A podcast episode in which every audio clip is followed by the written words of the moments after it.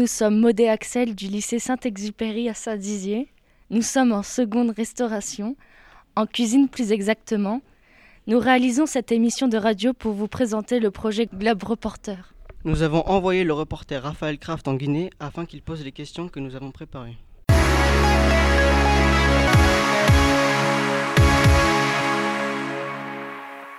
Nous allons tout d'abord commencer par un sujet grave qui concerne encore la Guinée, Ebola. Je donne la parole à Charlie et Nolan. Merci. Alors la première question que l'on peut se poser, c'est Ebola, qu'est-ce que c'est? Ebola, c'est un virus très virulent, plus violent que celui de la grippe. Quel a été son effet en Guinée? La Guinée a été fortement touchée, 28 000 personnes infectées et 11 000 morts. Qu'en est-il aujourd'hui? La prévention est la première mesure. Il faut par exemple éviter de manger des animaux de brousse ou rapidement signaler des cas de fièvre. Est-ce qu'il existe un vaccin? Oui et non, il existe un, va- un vaccin, mais il doit être testé. Maintenant, nous passons au sujet des violences faites aux femmes avec Justine et Télicia.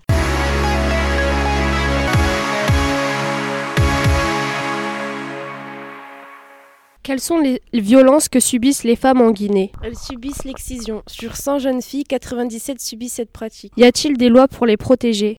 Oui, mais elles ne sont pas respectées. Pourtant, cette pratique est passible de prison. Que pensez-vous de l'excision? C'est horrible. Heureusement que des femmes agissent contre l'excision. C'est le cas de Madame Moussa Yeroba que je vous propose d'écouter. Oui, il faut le dire parce que nous venons deuxième pays euh, du monde après la Somalie sur la pratique de l'excision, notamment avec 97%. Ça veut dire que malgré toutes les sensibilisations qui sont en train d'être faites, la pratique, elle est encore là. Et certains essaient de médicaliser un peu pour dire que oui, euh, quand c'est fait à l'hôpital, alors que c'est interdit par la loi et c'est passible de, de prison de poursuites judiciaires malgré tout.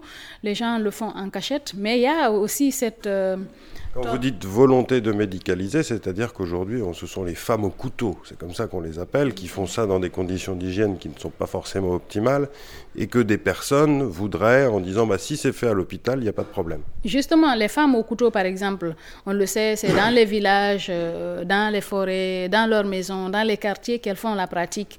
Mais il y a des sages-femmes aujourd'hui qui font ça dans les centres de santé, dans les hôpitaux.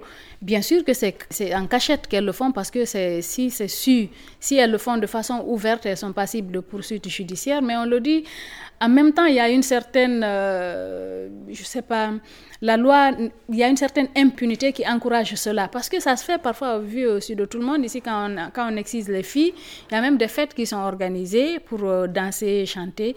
Et parfois, c'est au vu aussi des autorités.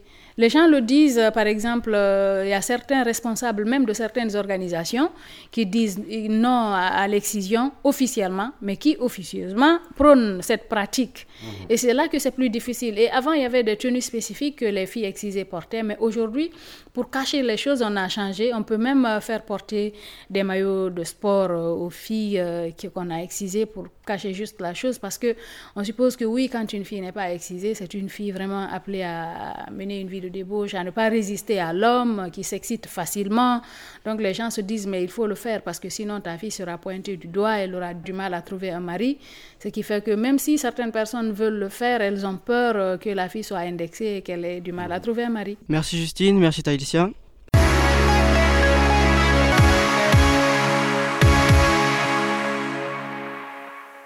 Dans un tout autre domaine, en Guinée, on ne mange pas comme en France. C'est ce que nous allons découvrir avec Belinda.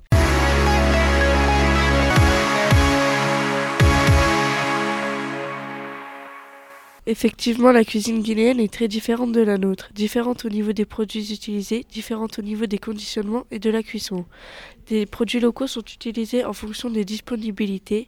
Les plats sont cuisinés au charbon de bois car l'électricité n'est pas présente en continu.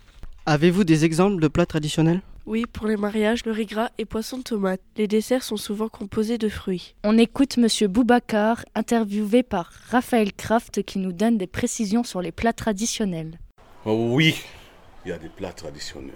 Les plats traditionnels, ça Pour les fêtes, hein. pour les fêtes, euh, ça peut être euh, des riz gras, qu'on prépare du riz euh, avec quelques couleurs brunes, euh, avec soit des poulets, de gros poissons mélangés avec du riz et on mange ensemble. Et sa sauce préparée à part, ça, ça peut être une sauce de oignon, tomate, quelque chose comme ça.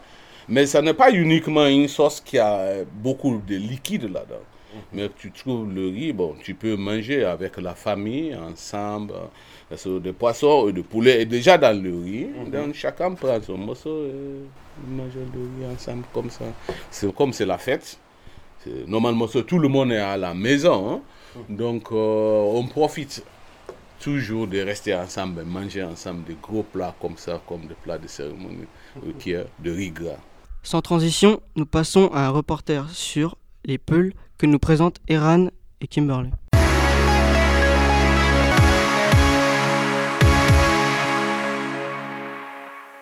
Les Peuls sont un peuple migrateur arrivé par vagues entre le 4e et le 13e siècle. Ils sont globalement bien intégrés en Guinée. Ce qui m'a particulièrement étonné, c'est qu'il est habituel que les jeunes quittent leur foyer pour un voyage initiatique. Qu'est-ce qui t'a plus marqué Les maladies typiques des Peuls. Tout de suite, on écoute un extrait sonore. 3. La carie dentaire pour les peuls du Fouta Jalon. Vous dites ça euh, comme si c'était, euh, ça les distinguait des autres Guinéens. Oui, oui c'est vrai. On est beaucoup plus fragile de la dentition que les autres Guinéens. Alors, d'après ce que les médecins disent, c'est que la- l'eau au Fouta manque de calcaire.